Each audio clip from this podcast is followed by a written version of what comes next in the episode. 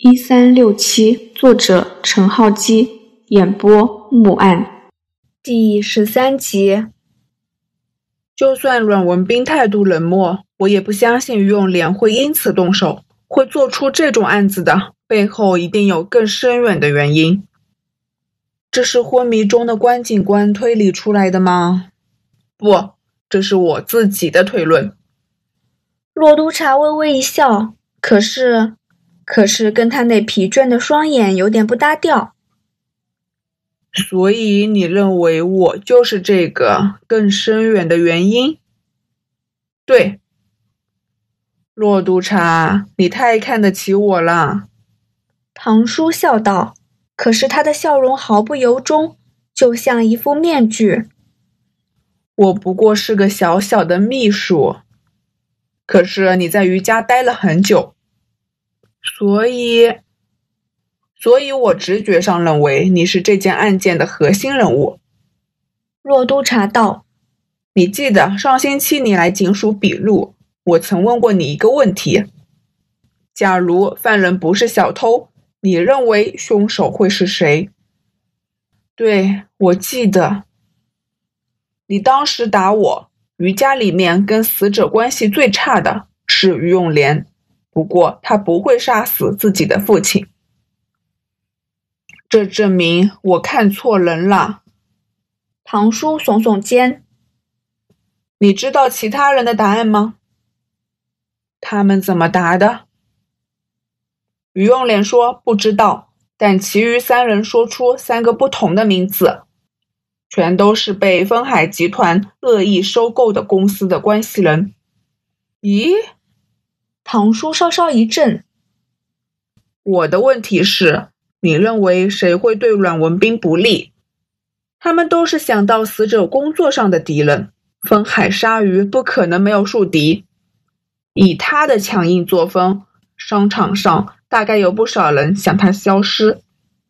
骆督察以平淡的语气说：“可是，身为秘书的你，没有举出那些名字。”反而向我说明于永莲不是凶手，我才不相信这是口误或一时间没想起来。那时候你就假设我问的范围是余家的成员之内，会这样想的。即使你不是凶手或主谋，亦代表你知道了背后更多的事情，甚至插手其中。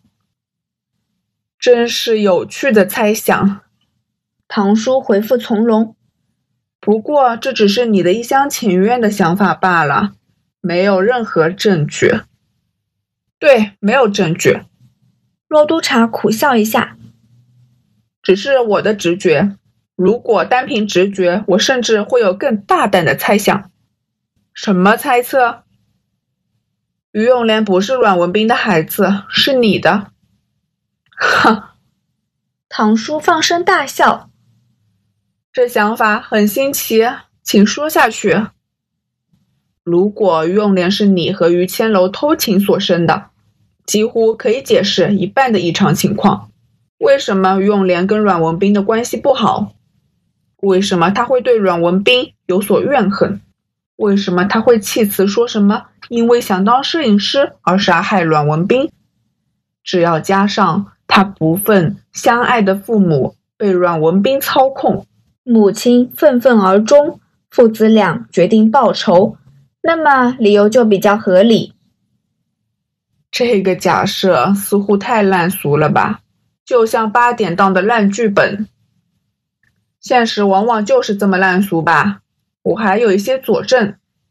洛督察说：“首先是你对于家两兄弟的态度不同，你对于永义颇为恭敬，称他做永义少爷。”但你会直接叫于永莲的名字，你甚至不介意在外人面前直斥其非，而目空一切，对兄长也出言反驳的于永莲，被你责怪后反而默不作声，这就有点奇怪。你不过是父亲手下的一个私人秘书，为什么他会对你特别尊重？就算你是老臣子，是家族中的长辈，也不见得这小伙子会乖乖听话。好像蛮有道理，不过理据相当薄弱啊。唐叔笑道：“试想想，如果我跟千柔有婚外情，生下永莲，瞒着阮文斌，让他继续当亲生儿子来养育，我不是已经报仇了吗？杀掉他只是多此一举嘛。”这，骆督察面露难色，似乎找不到反驳的话。洛督察，你的假设太无稽了。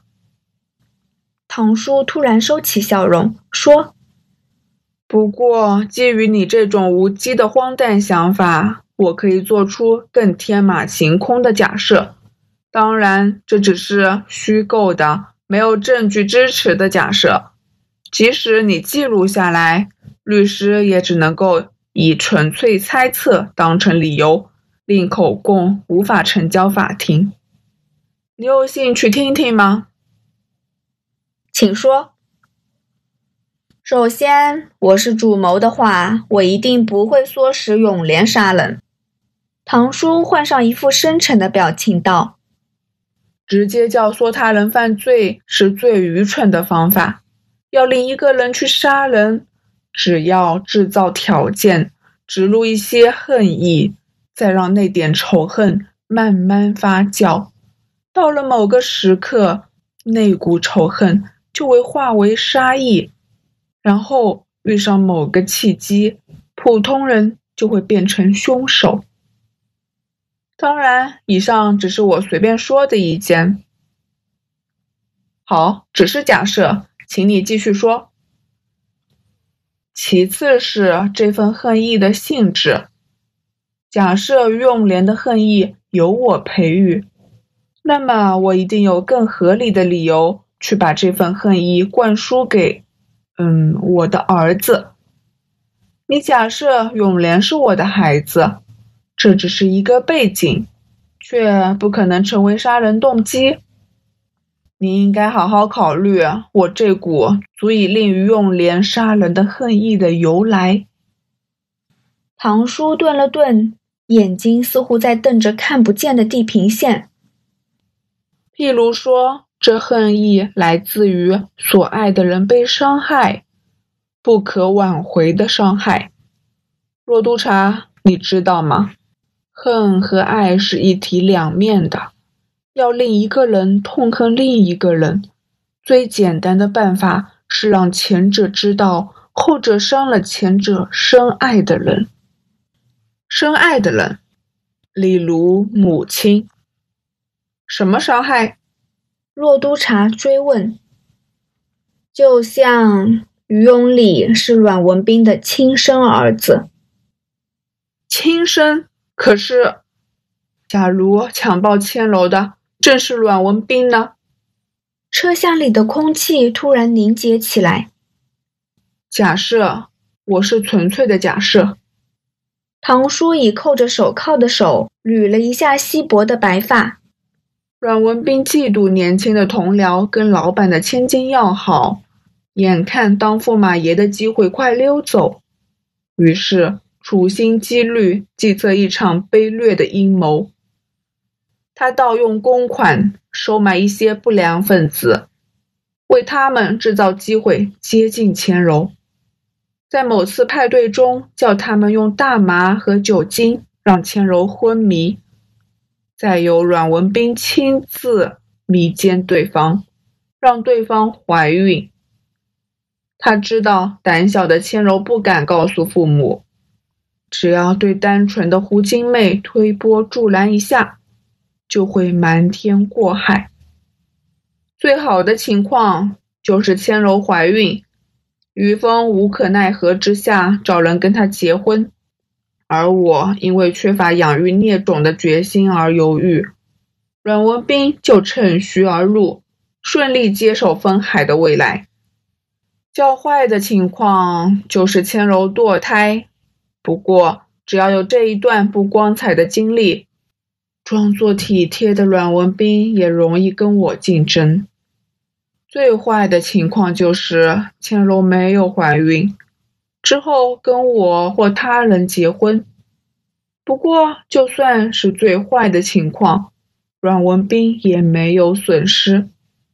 更可以饱尝兽欲，发泄他的不满。骆督察倒抽一口凉气。这，这个假设很合理。可是，在这个假设中，你不可能知道这些事情。有可能，比如说，因为工作关系，我接触了一些黑道，听到了一些十年前的江湖传闻之类。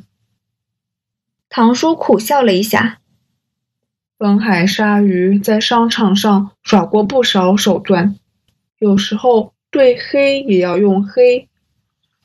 我这个当秘书的，自然有机会跟某些人见面，倒是没料到世界这么小。某个当年协助阮文斌侵犯千柔的小弟，在江湖混了十年，当上大哥。某天跟我喝酒。以为我是阮文斌的心腹，就把一些事情说溜了嘴。你教唆儿子杀掉阮文斌，就是为了报复被夺去的权利和地位。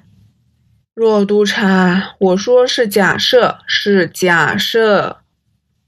我是因为要报仇，被偷去权力地位也好，是因为痛恨阮文斌用卑劣手段侵犯心上人也罢。在这一刻都无关重要，或者我是单纯因为被好兄弟出卖，当成棋子摆布了十年，于是决定以颜色相还呢？虽然一闪即逝，但若督察留意到唐叔流露出异样的目光，似是愤恨，却带着半点哀愁。不过，这复仇来的真晚，事隔四十年。骆督察说：“哈，这个假设中，复仇早开始啦。对付一个人，不一定要杀死他，令他痛不欲生更痛快。”洛督察瞪着唐叔，他知道唐叔口中的假设其实是自白，不过唐叔敢于说出来。就代表一个事实，他肯定洛督察无法抓到实质的证据，去证明他说的不是假设。例如，例如让那个孽种去死。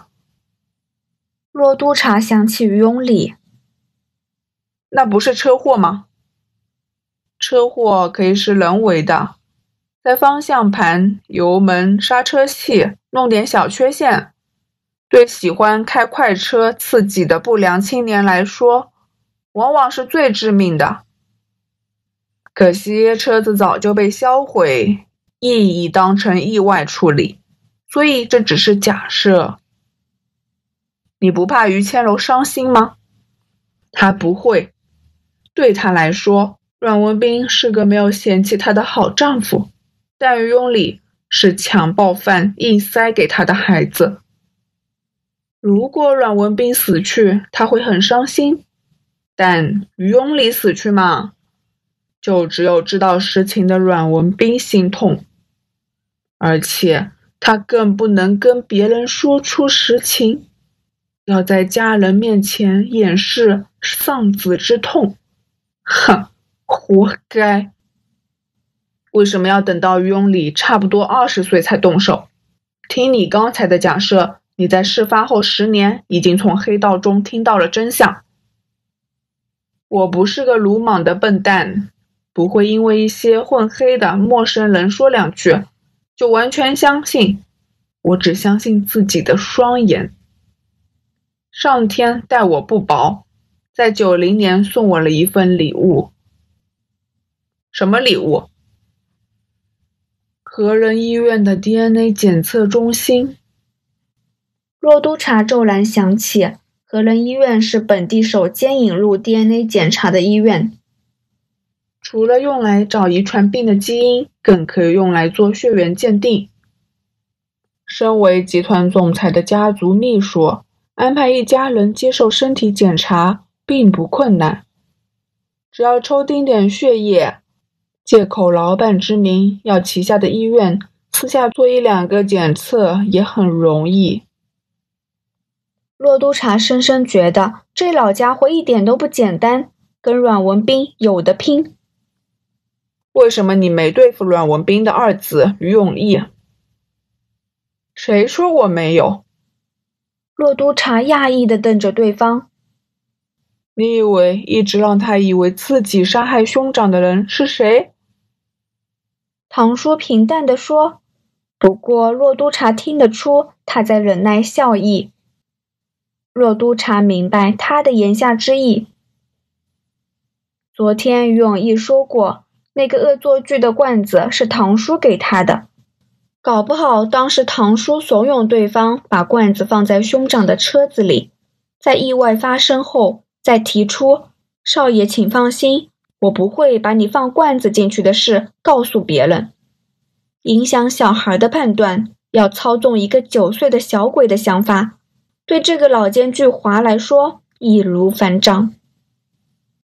本集播讲完毕，欢迎继续收听。听书之余，不要忘了点赞、订阅、评论，您的支持是我更新最大的动力。